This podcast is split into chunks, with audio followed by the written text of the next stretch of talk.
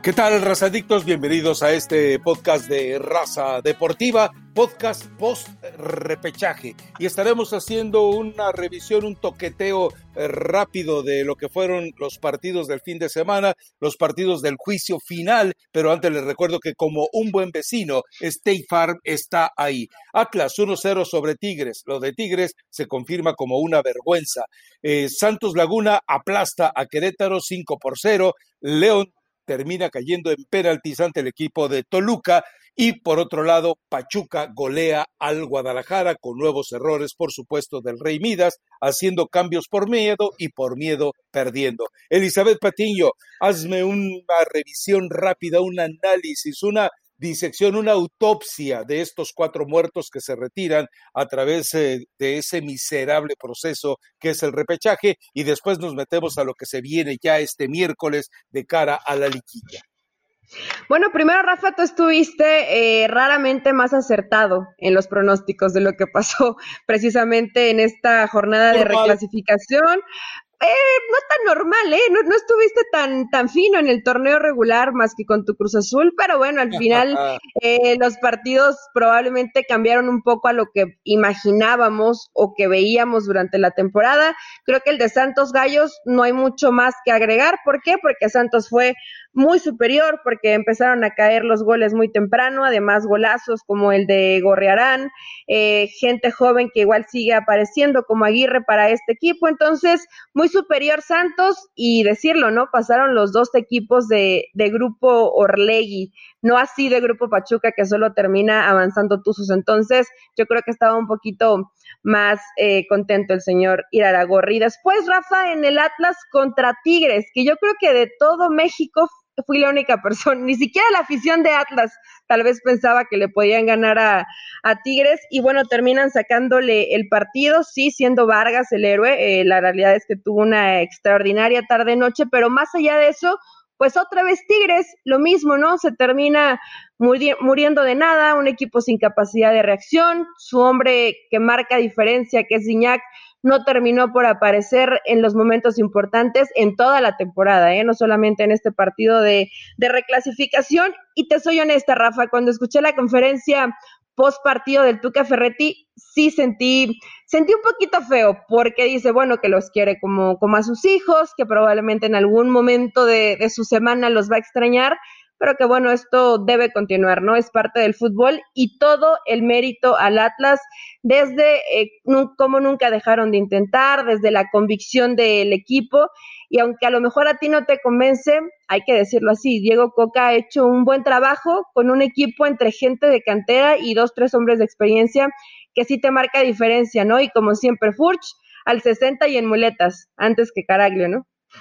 Sí, la verdad es que hay una gran diferencia en lo que te puede ofrecer cada uno de los jugadores. Bueno, eh, Triste lo de Tigres, triste la forma, a ver, triste la forma en la que se va Ambriz, la forma en la que se va, por supuesto, Ferretti y la forma en la que se tendrá que ir, por supuesto, Bucetich. El ex Rey Midas queda claro que ya perdió el toque y después de aquella conferencia del 13 de marzo en la que volteó a verlo Ricardo Peláez y el día que yo me vaya me iré sin finiquito, bueno, me parece que ese día quedó ya marcado para la historia, el futuro de eh, ex Rey Midas. A ver, eh, arranquemos con los partidos de este miércoles, que supuestamente eh, estarían contemplado el de Monterrey contra Santos Laguna, obviamente otro de los cruces es Cruz Azul contra Toluca, América contra Pachuca, Qué bonito hubiera sido que se hubieran enfrentado América y Chivas para que América le hubiera dado una humillación mayúscula al redaño sangrado.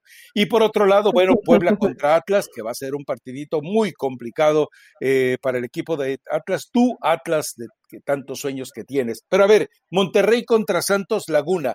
Eh, yo espero ver la, la, mejor versión de Monterrey. Espero que Funes Mori, que sigue todavía bajo el estigma de Suazo, que no puede romper su marca, y sobre todo con eso de que lo quiere llevar eh, su amigo el Tata Martino a la selección nacional. Bueno, espero que este Monterrey finalmente reaccione. Santos sigue jugando bien, pero sigue siendo un equipo gitano. sigue jugando buen fútbol cuando se le pega la gana, pero de repente también ocurre que se desaparece, aunque esta será una confrontación a dos partidos, ida y vuelta, pero alguna reflexión que me haga cambiar de opinión para ver al Monterrey como favorito. Eh, probablemente no, Rafa, y no creo tampoco que sea una situación que estés desesperado porque te hagan cambiar de opinión. Yo voy con Santos, ¿eh? Yo no vi realmente que haya cerrado bien, digo, más allá del partido de Liga de Campeones de, la CONCACAF, donde pues sí terminaste siendo mejor, no estaba el mejor hombre de Columbus, pero cerró mal el torneo Rayados después del payaso del rodeo de, de Javier Aguirre. Hay jugadores que evidentemente no están en su mejor nivel, les, les duele mucho la baja como eh, un jugador como John Estefan Medina, que dijo Aguirre, vamos a tratar de recuperarlo. Probablemente lo puedan tener esta semana, pero para el partido de vuelta es un jugador que sí necesitas porque, porque sufre mucho por ese lado. Digo, Layun intenta, ¿no? Y se ha hecho presente con goles, pero ya esa ida y vuelta evidentemente no lo tiene. Y yo veo a Santos un equipo que entra motivado, bien aceitadito para la liguilla, que tiene gente joven que te está marcando diferencia y creo que la única situación donde veo ventaja, pero aún así creo que, Santos va a avanzar, es probablemente en gente que entre de, recambio, ¿no? Que le dé un poco de refresco al equipo. Eh, no tiene Santos, tiene un, buen once, por ahí algún cambio de, de, algún futbolista joven que pueda ser rapidito, pero no más, ¿no?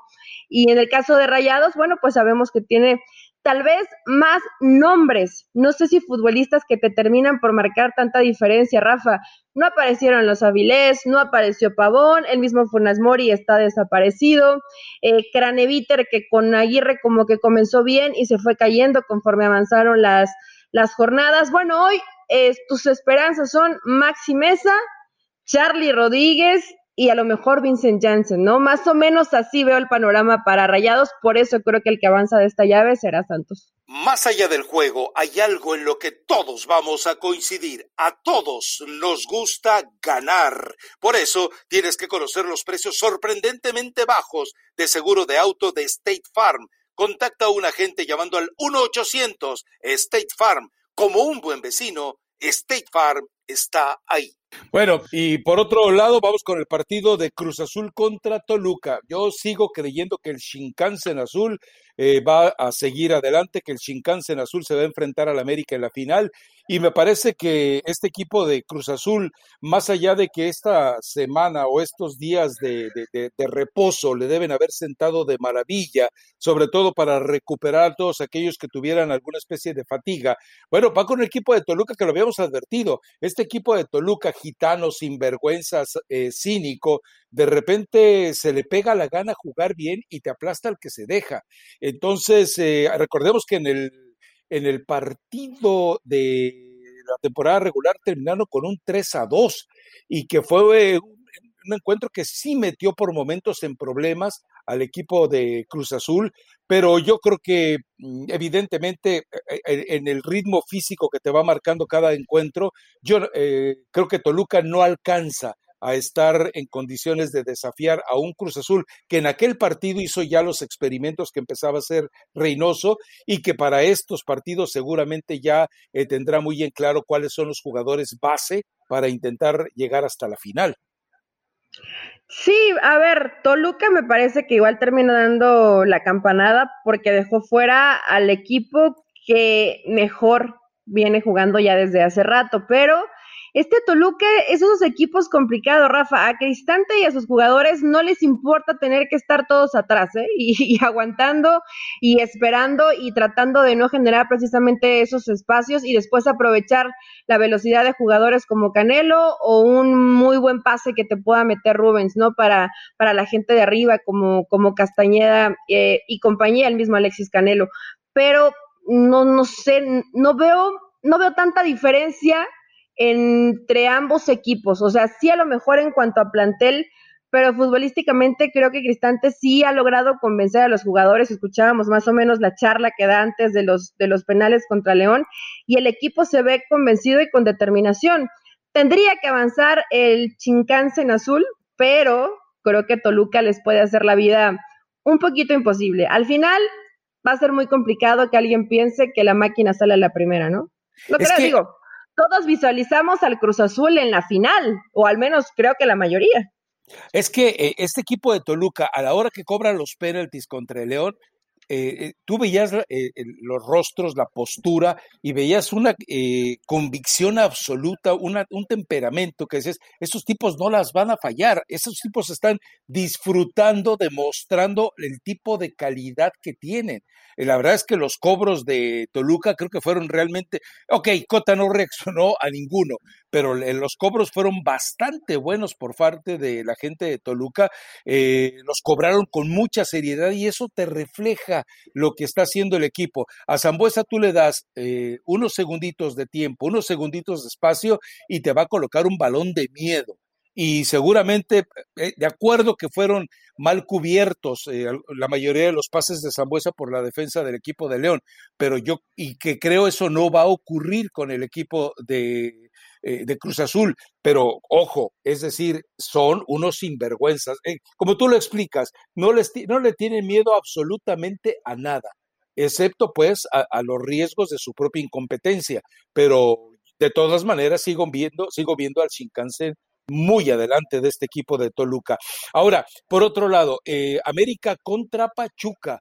Yo creo que Pachuca vivió su cuento de hadas, no le alcanza para más y se acaba la historia precisamente contra el América, que ya resuelto lo de la Conca Champions, se tendrá que preocupar hasta agosto, eh, ya recupera a los jugadores, posiblemente, según los reportes del fin de semana, Henry Martín está en condiciones ya de eh, ser utilizado plenamente, es decir, recupera al plantel y esto le abre muchísimas posibilidades al América de poder derrotar a Pachuca.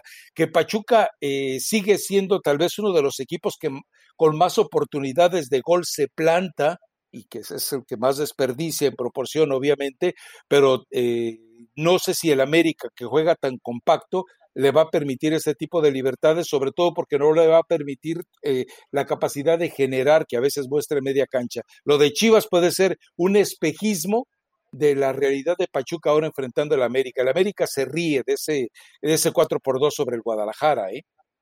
Sí, a ver, Bucetich sepultó a su equipo, Rafa. Sí, Hay que decirlo así, ¿eh? Porque Chivas en el primer tiempo pudo haber inclusive eh, sacado mucho más ventaja.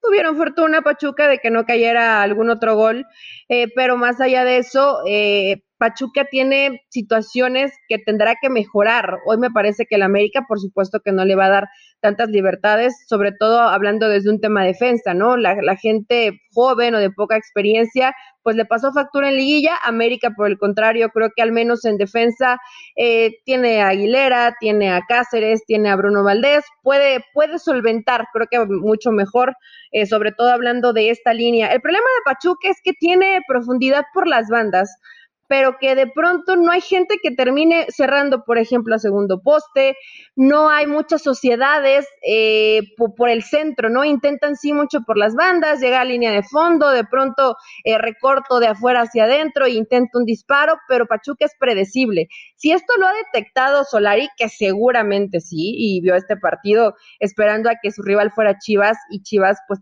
pues hizo su propia tumba de este partido, pero puede aprovecharlo eh, muy bien América, precisamente no permitiendo, y con eso que también utilizan las Águilas, por ejemplo, a un Laines que tiene esa profundidad por la banda, va a impedir un poco que Pachuca intente llegar por ese sector. Eh, lo mismo Jorge Sánchez, que bueno, no es un jugador de pronto que tenga tanto ida y vuelta, pero que ha ido mejorando con, con Solari precisamente y tiene mejor, mejores sociedades de medio campo para arriba América que lo que tiene Pachuca. No, yo no me dejo al menos llevar por ese espejismo, Rafa. Lo que hizo Pachuca fue porque Chivas se lo permitió. Punto. No, no, no era mejor Pachuca que Chivas, pero al final eh, terminó pasándoles factura los cambios equivocados de Bucetich. Para mí va a avanzar el América. Y, y, no lo digo solamente porque quiero salar al América o porque dicen, no puede ser que traiciones a Pachuca ahorita en estos momentos. Es que la realidad es que no le veo a Pachuca, no le veo a Pachuca realmente ese empaque para pensar que va a ser un equipo muy complicado. Y ahora sí, pensando en la liguilla, tendría que avanzar ese América, ¿no? Porque yo sigo pensando que tanto América y el Cruz Azul tendrían que estar en la final del fútbol mexicano. Así es. Bueno, hay otro partido en el cual también yo creo que otro de tus ídolos de barro se va a venir abajo, Diego Coca y el Atlas. No creo que puedan pasar la aduana del Arcamón. Me parece que eh, Puebla es un equipo tan sólido, tan ordenado, tan coherente en lo que hace en la cancha, eh, que lo ha, sido consistente a pesar de que hubo algunos momentos de, fragilidad. Me parece que mm, e, es inobjetable que tendrá que pasar eh, sobre este Atlas y curiosamente los dos se dicen ser bielcistas y guardiolistas. Vamos a ver a cuál de los dos eh, alumnos eh, prácticamente prófugos de las escuelas de Bielsa y de Guardiola, porque son nomás de oídas, pues cuál de los dos va adelante. La diferencia es que Diego Coca sí fue jugador de fútbol y que el Arcamón pues era era muy malito como jugador, tan malito que decidió retirarse rápidamente y, dedicarse a ser entrenador y le ha ido bien, ¿no? Ha tenido éxito. Como entrenador lo ha hecho bien, es joven, tiene 35, 36 años, entonces yo creo que se le, se le lastimó la rodilla, Rafa, y por eso ya no pudo, ya no pudo seguir jugando, pero a ver, va a ser un partido parejo. Yo no creo que sea tan fácil para, para Puebla y no es que sea mi equipo favorito el Atlas, pero creo que sí tiene ciertas situaciones que van convenciendo. Renato Ibarra dio un muy buen partido contra Tigres, si se mantiene así, sí es un jugador que en los vuelos individuales te los gana casi todos, casi todos. Eh, ojo con Puebla, que por la labor de sacrificio que tiene de todos los jugadores, de pronto maquilla la situación de quedarse en desventaja, sobre todo en la zona defensiva, que sabemos que juega con tres, pero que esa línea se termina convirtiendo en cinco. Creo que al final, en si seis eres punzante, hay a veces hasta en seis, si eres punzante e intentas estos duelos de uno contra uno, Rafa, puede que por ahí pudiera sacar un poco de, de ventaja Atlas, pero va a ser un partido muy parejo. Sé que Aquí yo diría, es de pronóstico reservado, pero nos tenemos que mojar y, decir el favorito. Creo que va a terminar avanzando Atlas. Ah, caray, ¿en de esta llave. Sí, de Puebla contra Atlas.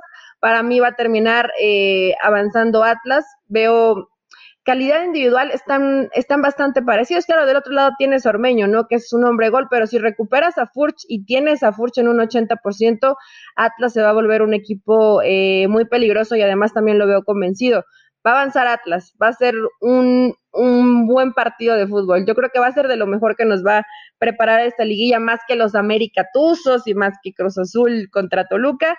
Puede que este partido tenga probablemente más emociones, Rafa, pero voy con Atlas y por lo que te escucho vas con Puebla, ¿no? El Puebla del Arcamón. Yo creo que el Puebla va, a dar un paso adelante. Ahora, eh, en eso que mencionas es importante, espectáculo, espectáculo, que la gente mejor saque, como diría Manolo Lapuente, boletos para ir al circo, ¿eh? Monterrey Santos puede ser que por momentos se vuelva agradable, pero Cruz Azul ya no le importa cómo tenga que llegar a la liguilla. América ya demostró que le importa muy poco que le digan que juega feo y aburrido con tal de que llegue a la final, tanto Cruz Azul como América eh, en, el paso a la final. Y Puebla y Atlas puede, puede resultar eh, un partido entretenido en la medida en que el Puebla eh, se decida a buscar el, sí, pero ¿sabes por qué este partido es entretenido, Rafa? Porque ni Puebla ni Atlas son favoritos para nada. O sea, están ahí, Puebla, si hubiéramos dicho al principio, Puebla y Atlas van a estar y van compitiendo en octavos de final, nos hubiéramos reído todo el mundo, ¿no? Y, y están ahí, pero son dos equipos que no tienen obligación. Entonces, por eso creo que lo pueden disfrutar un poco más. Cruz Azul nos demostró que cuando tiene que ganar y se vuelve imposible tal vez ver el partido porque están todos tirados atrás, lo hace. De ese partido, honestamente, no espero mucho. Rayados contra Santos, eh, Javier Aguirre no creo que corra tantos riesgos. Y, y Pachuca contra, contra América, sí, América es el obligado, pero hay mucha gente que no le terminó por convencer o no le gustó o no le llama la atención cómo juega este América. Entonces, espero probablemente un poquito más de entretenimiento en el Puebla contra Atlas que cualquiera de los otros partidos. Pasión, determinación y constancia es lo que te hace campeón y mantiene tu actitud de ride or die baby. eBay Motors tiene lo que necesitas para darle mantenimiento a tu vehículo y para llegar hasta el rendimiento máximo. Desde sobrealimentadores, sistemas de sonido, tubos de escape, luces LED y más. Si buscas velocidad, potencia o estilo, lo encontrarás todo en eBay Motors Con más de 122 millones de piezas, siempre encontrarás justo lo que buscas. Y con Guaranteed Fit de eBay, tienes la garantía de que tu pieza quede perfectamente a la primera o se te devuelve tu dinero. Porque con eBay Motors, quemas llantas y no tu dinero. Con las piezas que buscas, a los precios que quieres, tu auto se convertirá en el MVP que te dará el triunfo. eBay Motors. ebaymotors.com. Solo para artículos elegibles se aplican restricciones. Bueno, visto así, eh, vamos a dejar ya la revisión de los partidos finales para el podcast del próximo viernes.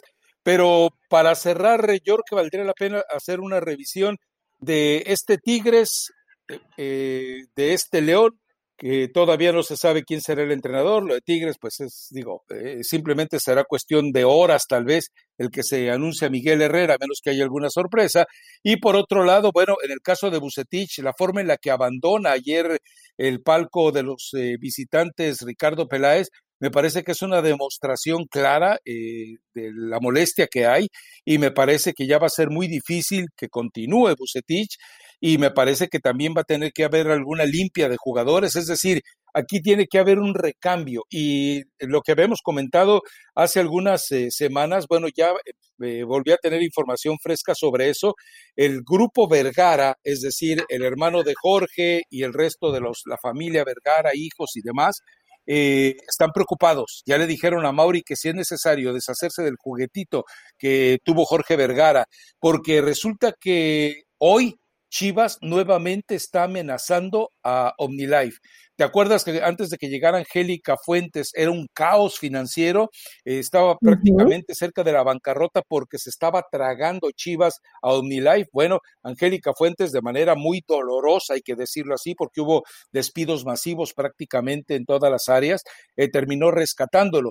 Hoy eh, la gente que está eh, prácticamente rodeando a Mauri Vergara y ya está escandalizada. ¿Por qué?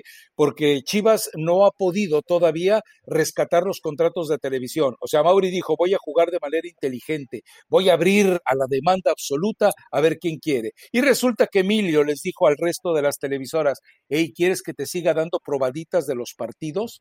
Sí, sí quiero que me sigas dando. Ah, ok, entonces no firmas a Chivas.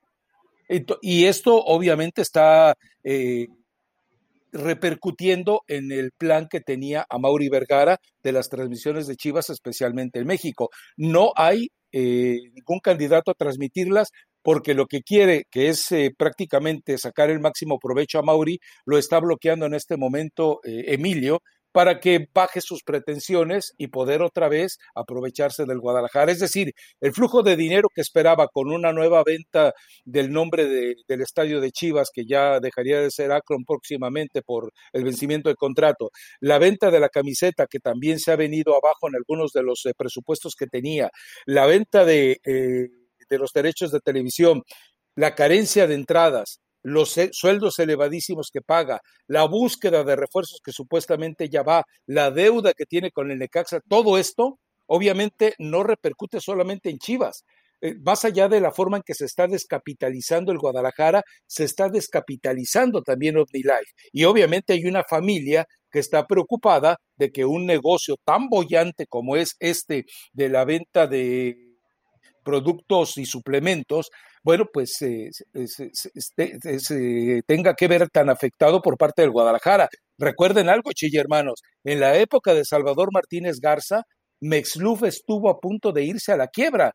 ¿Cómo se podía ir a la quiebra un, producto como Mexluf, que era el único aceite que se podía encontrar en todas las gasolineras de México? Era un monopolio del aceite en México y aún así estuvo a punto de irse a la bancarrota por los caprichos de hacer a un Guadalajara campeón. Bueno, pues lo mismo que le pasó a Martínez Garza con el equipo de, de, de Chivas y con Mexluf, es el riesgo que está en este momento atemorizando al entorno de la familia Vergara. Así que cuidado porque creo que hoy más que nunca, de mantenerse la presión de Emilio, de mantenerse la presión de los patrocinadores, de no encontrar manera de pagar las deudas pendientes, de no poder conseguir un mejor patrocinador para el estadio, va a terminar a Mauri Vergara tan presionado que es el momento de que alguien se arrime tal vez con dinerito para encontrar el mejor precio por el Guadalajara.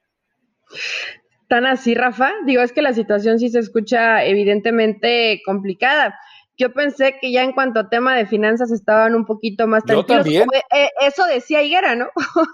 no, hice bien, no hice nada bien en lo futbolístico, pero al menos dejé al equipo eh, ya no en, números rojos y si es una situación grave y delicada y más cuando de ¿eh? pronto... Higuera mintió, eso queda claro.